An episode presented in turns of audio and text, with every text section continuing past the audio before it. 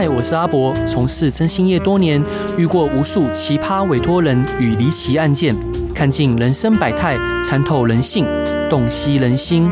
现在就让我阿博用社会观察家的角度，带你一起挖掘故事中的不同观点。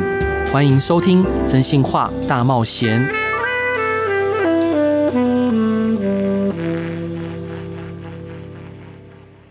各位亲爱的听众朋友，大家晚上好，欢迎回到飞碟电台，收听由我征信社阿仔主持的《征信话大冒险》。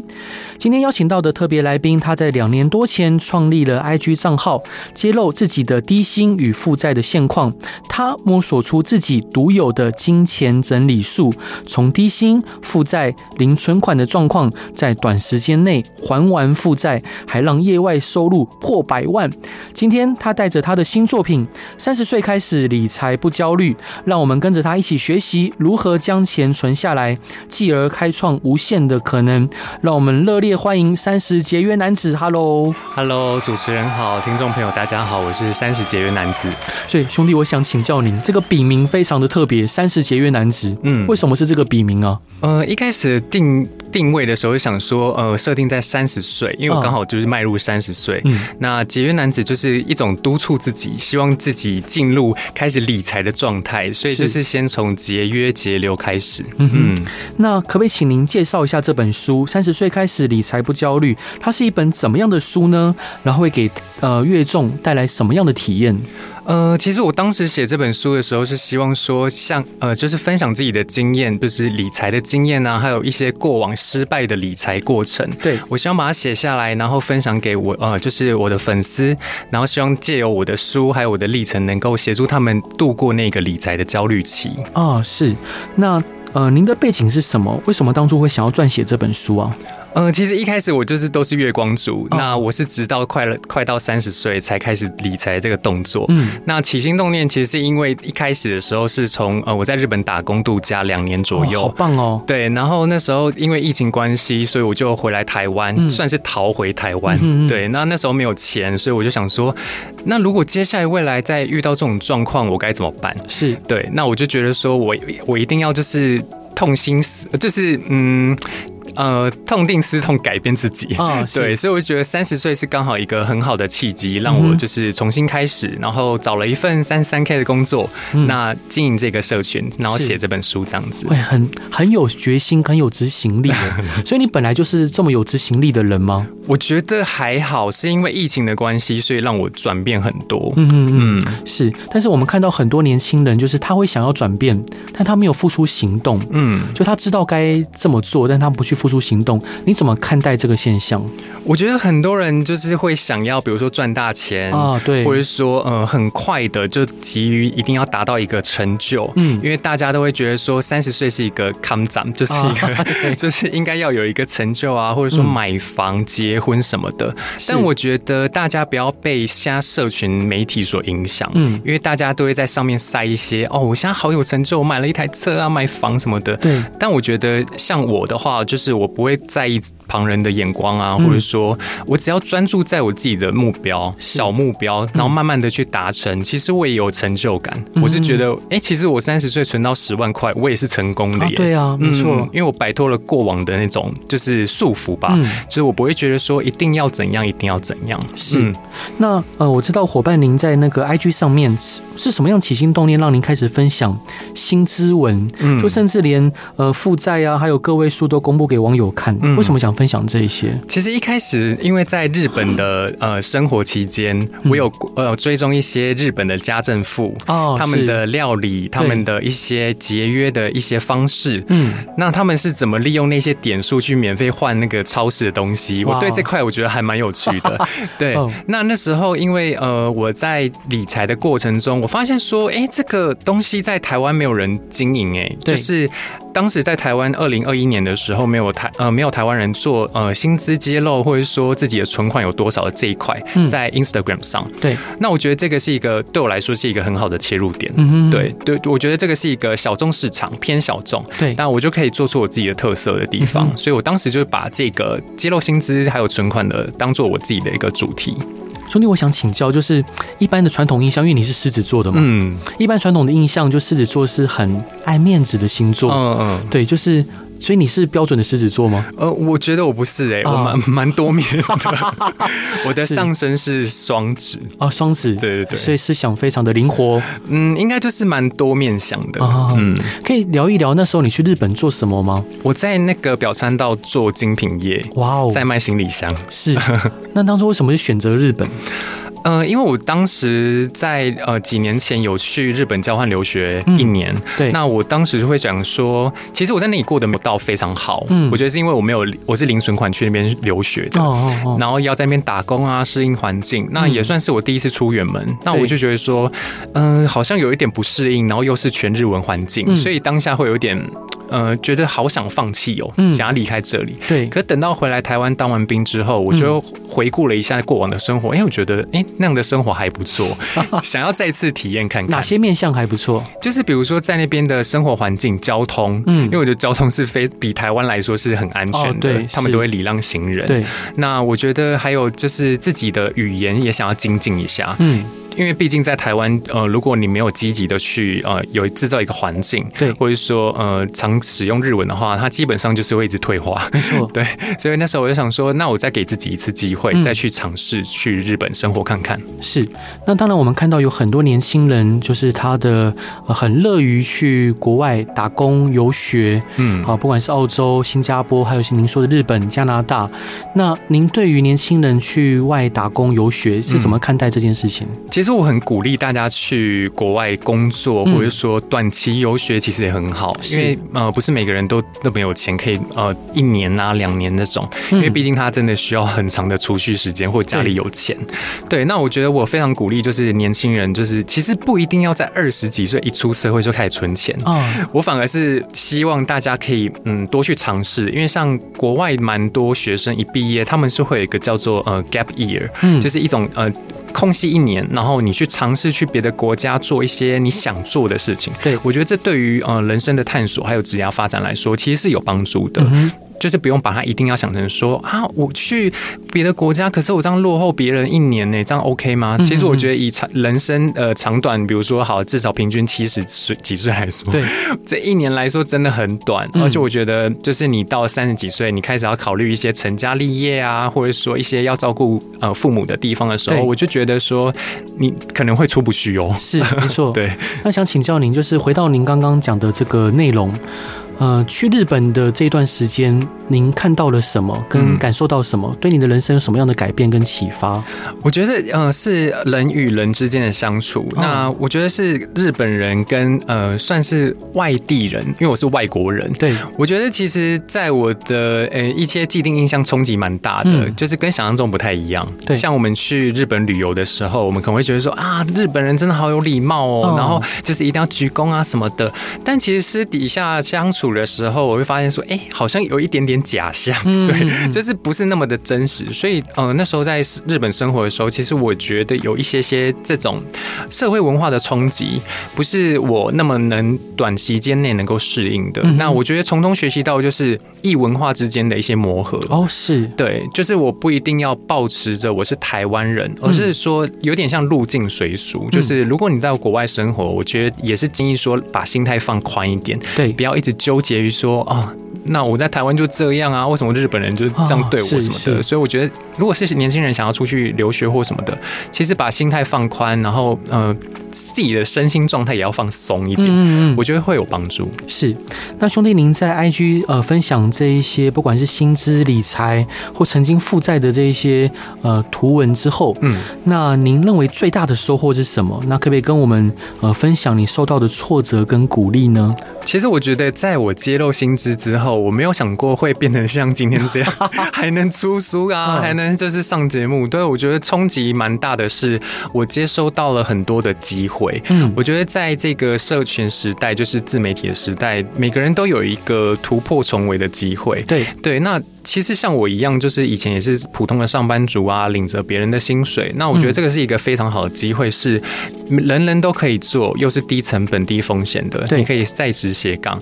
那我觉得这是我最大的收获。那还有另外一个收获是，其实我不知道自己影响力这么大。嗯，其实我以前就会觉得有一些没自信吧，就会觉得说啊，我这样子好像没有一个成就啊，然后也没有存款又负债，好像就是在别人眼中就是一种卤蛇的概念。嗯嗯嗯。对，但是我经营社群之后，我才会发现说，哎、欸，其实有一些社群都是假象，你不用太在意这些呃别人想的事情啊。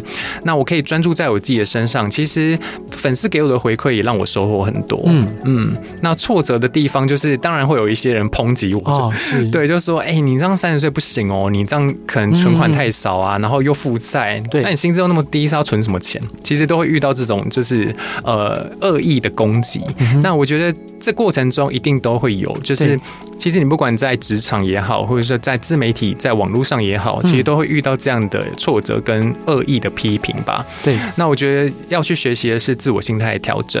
所以这一两年之之间，我觉得自己的心态也变得蛮佛系哦，是 对，就是比较不会去在意那些呃旁旁人的声音，嗯嗯，会更专注在自己想做的事情上面。可是面对这些不理性的批评的时候，难免会觉得有点受伤或心酸。你是如何让自己变得比较佛系的？因为其实我在呃一开始的时候就是借由断舍离来呃理财的，嗯，那我觉得断舍离对我的帮助很大。它不仅只有就是理财财务上的整理，它还有一些心态上，你需要把一些你不需要的声音、不需要的一些建议排除在外。对，因为当你听太多建议或声音的时候，你会不知道，你会有点茫然，嗯，就是听久了，你就会觉得说啊，所以我应该要这样做，我应该要这样做，然后到最后就迷失了自我。那这个过程中，我觉得反而很浪费时间。对对，所以我觉得大家就是不要。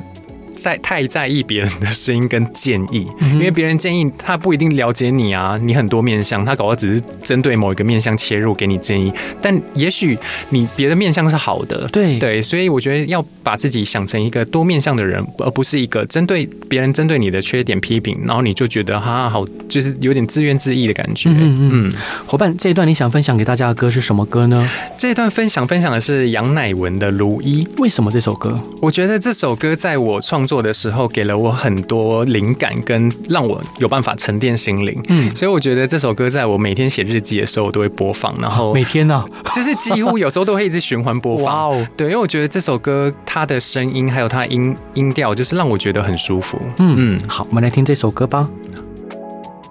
Hello，各位亲爱的听众朋友，大家好，欢迎回到飞碟电台，收听由我征信社阿仔主持的《真性话大冒险》。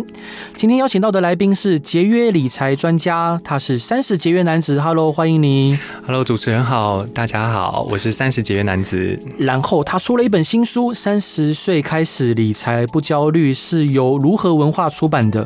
所以伙伴想请教您，您在书中有提到零存款去留学，嗯，您是用了什么样的方法？当时为什么会有勇气？在这样的状况下去日本留学呢？因为我是出生在单亲家庭，哦、那我觉得自己的一些经济条件没有很好。嗯，那呃，我之前上大学的时候，其实我有转学，那我就转学了，我就想要重新开始。嗯、那我就觉得说，哎、欸，那这个有一个机会是可以交换留学，是可以只要付台湾呃学费，嗯、那是非常的低成本。对对，相较之下是很低成本。嗯、那我就觉得这是一个机会，我要把握住。所以当时就是呃努力的，就是让让自己的学业拼在前五名啊，然后申请教育部的留学奖学金这样子。哎、嗯欸，你很有执行力耶！是，就是我觉得，因为我想要达成这个目标，但是因为我没有别人的那种财富资源，嗯，所以我觉得，觉得既然这个是一个机会，我就要好好把握住。是，因为我自己也是一样，因为我也是呃爷爷奶奶带大，然后爸爸妈妈就。就是嗯，没有什么缘分，嗯嗯，也没什么缘分，然后也是自己没有这个任何的奥缘而创业，是，所以兄弟，我想请教您，当然，呃，现在目前听起来就是非常的坚强，也非常有执行力，嗯，但是你会不会常常会觉得就是有点？啊，感到没有人在后面可以支持你、支撑你的时候，会感到无助或无力。这部分的话，我觉得还好，因为我觉得其实现在出社会，大家都会靠自己啊。对，就是你必须要自力更生，即使是呃，比如说有钱人家庭，他们的小孩也好，因为其实呃，像我出去留学，一定都认识到一些很有钱家庭的小孩。对，对他们其实真的是有钱的，就是可能从小就在是呃，就是国每个国家到处游走啊，这样子，就是经历蛮多。但其实我觉得在国外生活，他们把呃父母把小孩放到国外去，嗯，他们基本上就是有点有点放飞了。对，其实基本上就给他们生活费，那剩下的你要跟同学啊、跟学校课业什么都要自己自理。嗯，所以其实我觉得，呃，他们反而是比想象中还要坚强的。是对，所以其实不管是有钱没钱，其实到最后都要自力更生。所以呃，我不会一直把这个我家里没钱这块放大，嗯，因为我觉得这个不是我的失败的借口。对，对我觉得我应该更要就是可能积极一点去探索，即使是失败了，那也没关系，那我就重来。所以我的二十几岁到三十几岁这过程中一直在尝试，是对我就觉得这是我自己很好的一个心态吧。嗯，我觉得这当然是兄弟您成功的。就是非常棒的人格魅力跟特质，谢谢嗯、真的，因为很多年轻的朋友，并就是这样的特质是稀缺的。嗯，那你觉得要如何培养出这样的特质呢？我觉得这跟自己天生的性格有关、欸，哦，有关系。对，因为我比较不怕失败。嗯，我觉得呃，就是如果你真的失败了，那你你失去了什么？好像也还好哎、欸，嗯、因为就是你再重来就好啦。嗯、就是因为 很很多人就会觉得说哈，那我过去的时间不就浪费了吗？嗯，但我觉得其实那个不是浪费，对，它是你的经验。嗯，你你的经验有可能会在某一天，在未来的某一天突然被应用上。是，那我觉得那个是我我自己人人生。真的一个历练，嗯，对，它是我的人生的养分，而不是说过去了就过去，没有了就没有了。嗯、对我反而是这样想。是，那兄弟想请教您，就是理财的方式有百百种，您却选择了断舍离作为存钱旅程的起点。嗯，可以告诉我们为什么会选择这个方式吗？然后背后的原因是什么呢？嗯，当时回来台湾就是住在防疫旅馆，啊，那那段时间回到家了之后，我就发现说，哎、欸，家里好乱哦，就是因为都没有在整理，然后堆积了非常多。杂物，嗯，当下的心情就是还要边找一些工作啊，然后还有负债。那当时我对于未来有一点迷惘，对，所以呃，当下的心情是很阿杂，就是觉得说我到底在干嘛？对，怎么会现在沦落到这个地步？嗯，后来我就把东西全部都丢了，或者整理了，拿拿到网络上去卖。是，所以这算是一个我断舍离开始的一个呃起头吧。嗯，那我觉得这对我来说，除了丢丢掉东西很舒服，身心很顺畅之外，嗯哼，其实哎也意外得到一些钱呢，是，就是我拿去网络上卖的一些钱，哦、对对，所以我觉得这对我来说反而是呃我容易入门的，也很容易呃入手的一个理财方式。嗯哼，嗯，是。那兄弟想请教您，就是当您开始理财以后，人生最大的转变是什么？我觉得最大的转变是我不会觉得说我工作就真的只是为了嗯，就有一点。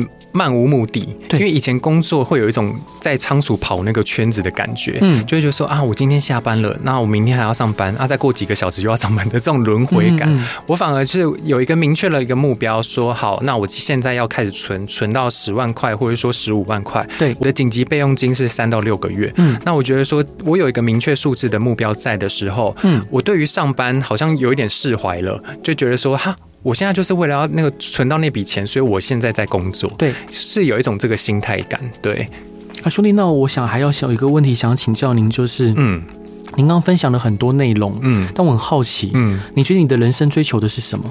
我觉得我人生追求就是一一直在冒险，就是一冒险尝试，然后我想要。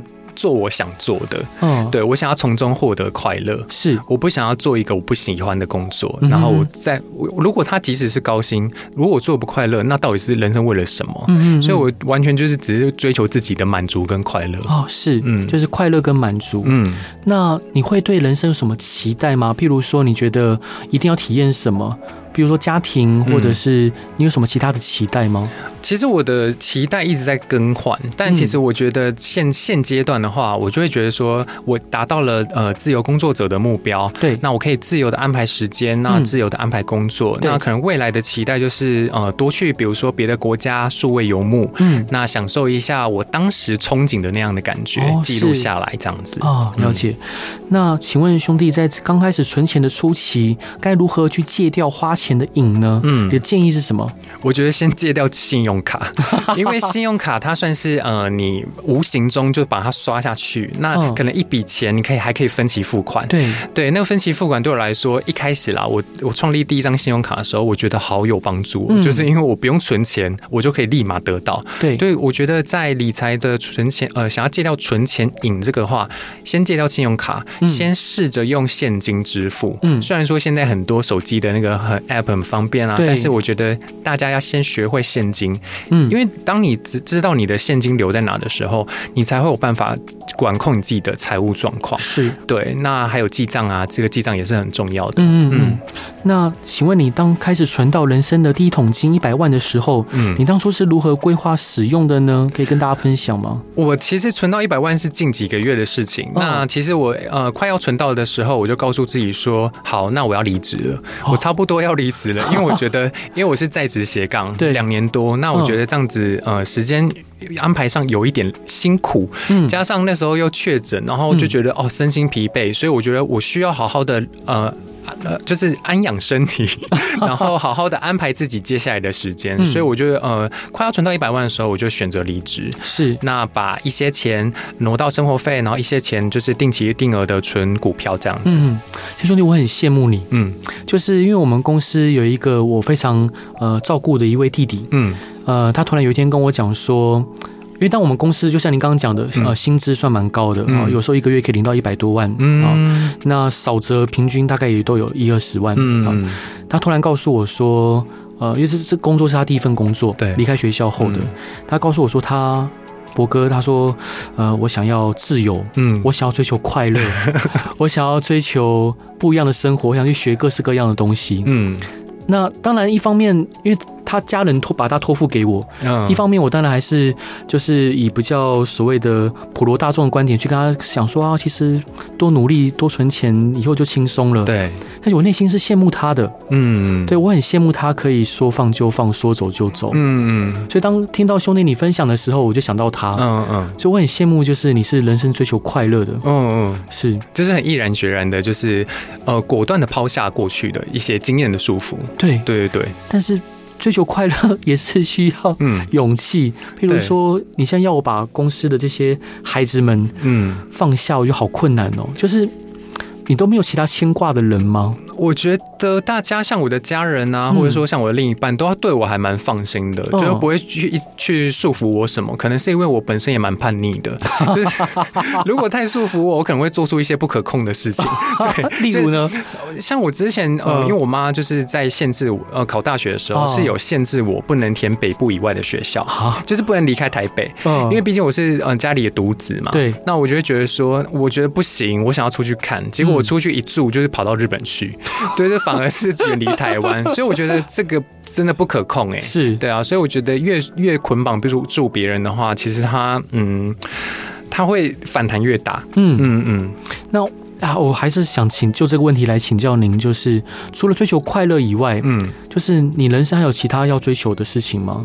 呃，现在的话还真的还好哎，还好，因为我觉得像我过往的话，是我想做什么我就会去做。对，比如说高中学跳舞啊，或者说大学学画画，就是啊画一些东西然后去贩售，或者说像我呃去日本留学，我学日文去日本留学，对，那到现在的自媒体经营，我觉得我想要做什么我就赶快去做，因为我觉得虽然说人生可能刚刚有讲到，就是大概可能活到七十几岁，其实这样回顾来说，哎，其实有一点。短哦，嗯，你要想象一生只有一次，那如果你现在不去做，你可能之后会后悔。嗯，那我非常害怕后悔的情绪，所以我就会觉得说，好，我现在不做的话，我之后一定会后悔这件事情，是，所以我就去做了。好，真羡慕 伙伴。这一段你想分享给大家的歌是什么歌呢？想要分享的是邓丽君的《瓦卡列诺有刚》啊。为什么想分享这首歌？因为其实我在日本留学的时候，我觉得。邓丽君的歌给我的感觉是非常放松，然后因为现在其实非常少年轻人在听她的歌，对对。那我觉得这首歌 意外，嗯嗯，这首歌对我来说，就是因为他之前有去日本，又去法国，然后到各国呃巡回演出嘛。那我觉得这种有一种游子的思乡感。那虽然说他不是在歌词不是在讲这个，但是我觉得对我来说是很放松的。是，好，我们来听这首歌吧。Hello，各位亲爱的听众朋友，大家晚上好，欢迎回到飞碟电台，收听由我真心是阿仔主持的《征信话大冒险》。今天邀请到的来宾是过着质感简约人生的三十节约男子。Hello，欢迎您。Hello，主持人好，听众朋友大家好，我是三十节约男子。兄弟，你的声音好适合广播啊、哦！真的吗？谢谢。所以，呃，您出了一本新书《三十岁开始理财不焦虑》，是由如何文化出版的。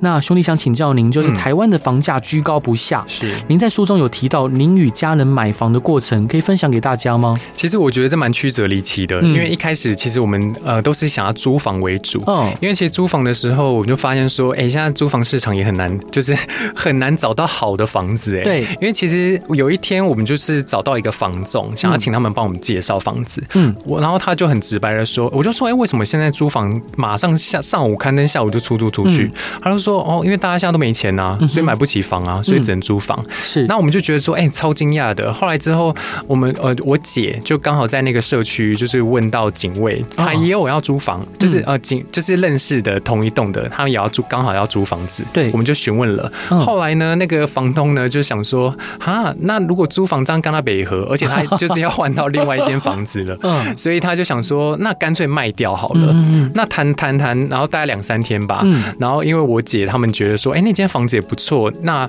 我妈跟我，然后还有我姐，他们就可以互相照应，在同一个社区嘛。嗯，那后来就想说，好，那就把它买下来。是，就蛮突然的。对，就大概两三天的时间就决定了。是，那当然，我们华人社会呃传统就受到有土私有财的这个观念所宰制。嗯，就很多年轻人会被期待说啊，要买个房子啊，干嘛的？你觉得买房是人生必要的选项之一吗？我觉得每个人的想法不一样，还有一些自自己的价值观不同。对，那像我们家的话，是因为我们从小到大都是租房的嘛。哦，那其实我妈啦，其实她对于租房这件事情很没有安全感。哦，是对，因为其实她会不知道说未来可能好像七十八十岁的时候还要被房东赶。对，那我们找得到房子吗？其实我觉得非常困难。嗯，因为其实现在很多社会案例都说哦，老了租不到房子，这会形成一个压力存在。那其实我妈其实养大我们四个小孩，其实很辛苦。那我们后来那时候，我们就想说，嗯，好像是时候了，因为其实以前我们有也有规划来，就稍微提到，但不会明确的说要一起买房这件事情。嗯、那我觉得刚好时间点到了，有一间好的房子，对，那我们就合资把它买下来。啊、哦，是，嗯，那您因为经营经营自媒体，开始了斜杠人生。对于希望透过自媒体经营达成被动收入的人，嗯，您觉得需要注意的地方有哪一些？其实我觉得现在非常多人就是想要透过自媒体赚钱，但其实他真的好不容易哦。嗯，像我开始赚钱大概是一年之后，嗯，我才开始呃有接业配啊，或者说接一些合作案。但其实我觉得在呃成立的账号期间，大家不要先去想说我要从中赚钱，嗯，因为呃听听过太多创作者的例子，他们都是。是因为自己一开始纯粹是做兴趣，嗯，或者说想要累积自己的作品，所以才开始了这个账号。但他们现在都很成功的原因，是因为他们一开始就没有把这个当做是一个赚钱的工具。嗯，其实现在粉丝的敏锐度非常高，他们会知道说，哦，你这样就是想要赚人家钱啊，然后割人家韭菜啊什么之类的。对，其实现在大家很敏锐，所以大家在经营社群的时候要注意的是，一开始不要把这件事情想成是赚钱的工具，是它必须是你乐在其中，然后你很有兴趣，你想要钻研分享的。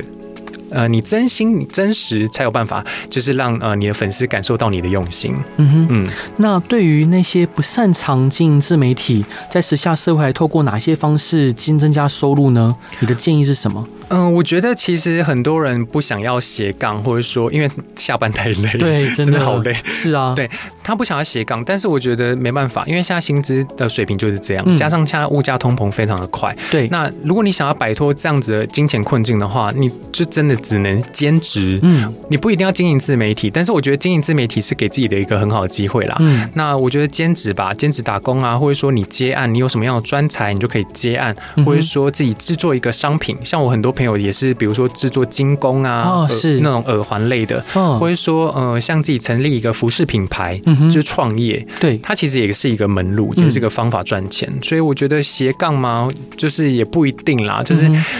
嗯，你可以完全跳脱成立一个自己的事业。嗯、那因为斜杠真的还蛮累的啊，是真的，所以你必须付出的心力，还有你的一些时间吧，真的需要很长的时间去铺陈、嗯、去酝酿。所以我觉得真的不要就是，嗯，就是你必须，如果你真的想赚钱，你就真的得牺牲什么？是对，这这这必须要先呃放在心底的。嗯、对。那兄弟想请教您，就是刚开始理财以后，嗯，你觉得嗯？呃碰到最大的阻碍会是什么？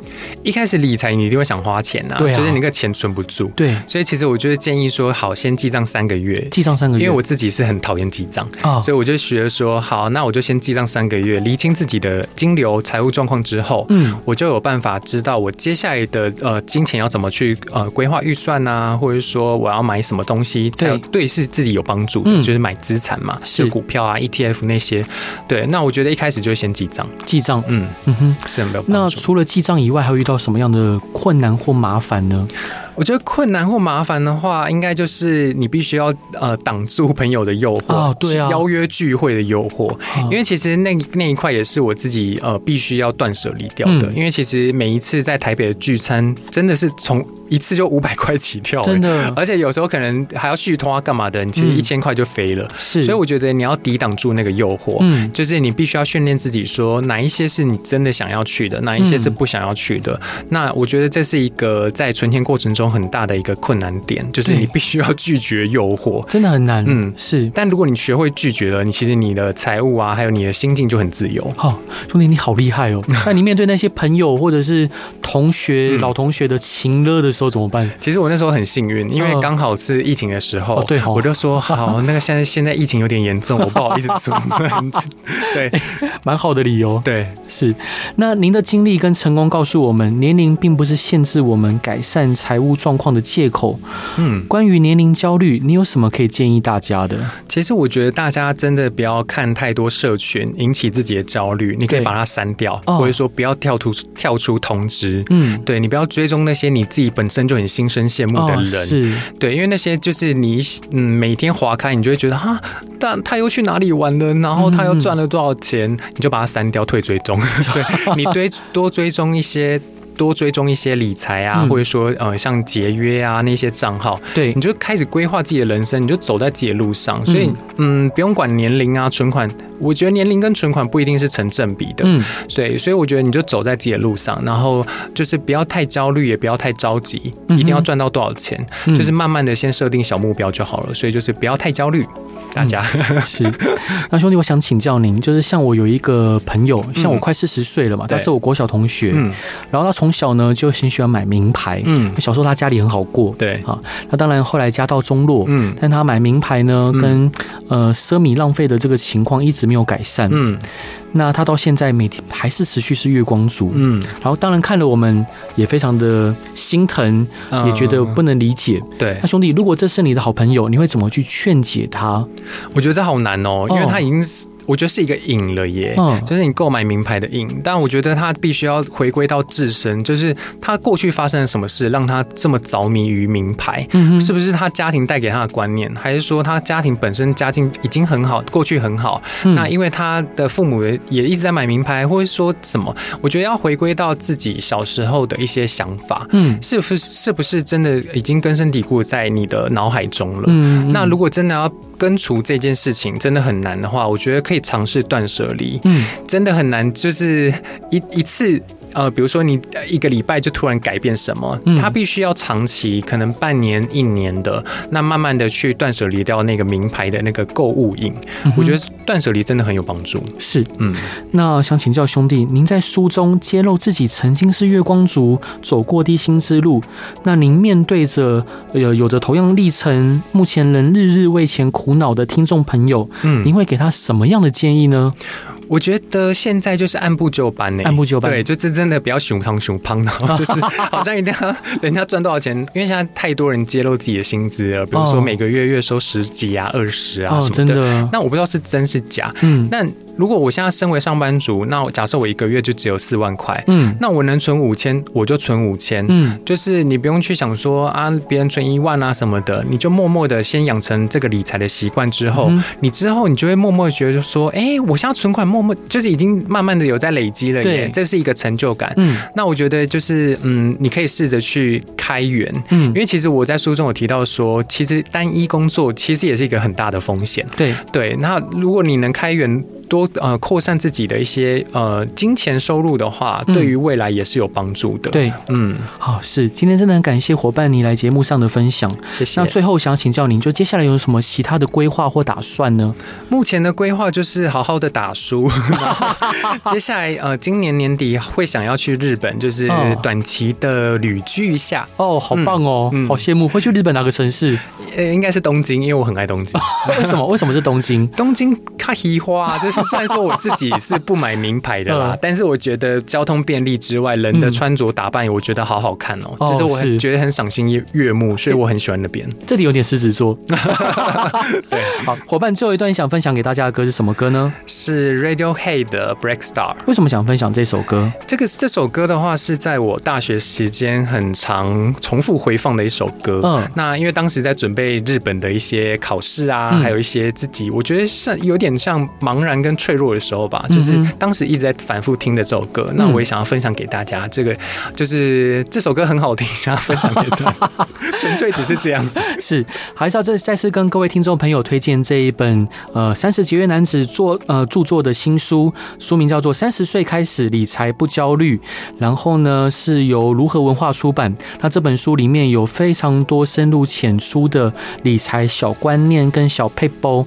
那兄弟还可以请你介绍一下这本书有什么特点？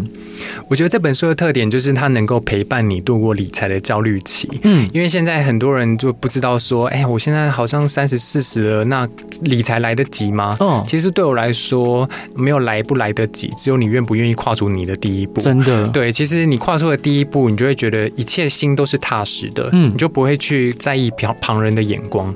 所以我觉得这本书最大的，嗯，是给读者一个帮助跟鼓励，就是协助他们度过理财的困境，样子。是，再次感谢三十节约男子来节目上玩，也希望大家喜欢今天的广播内容。大家晚安，拜拜，谢谢。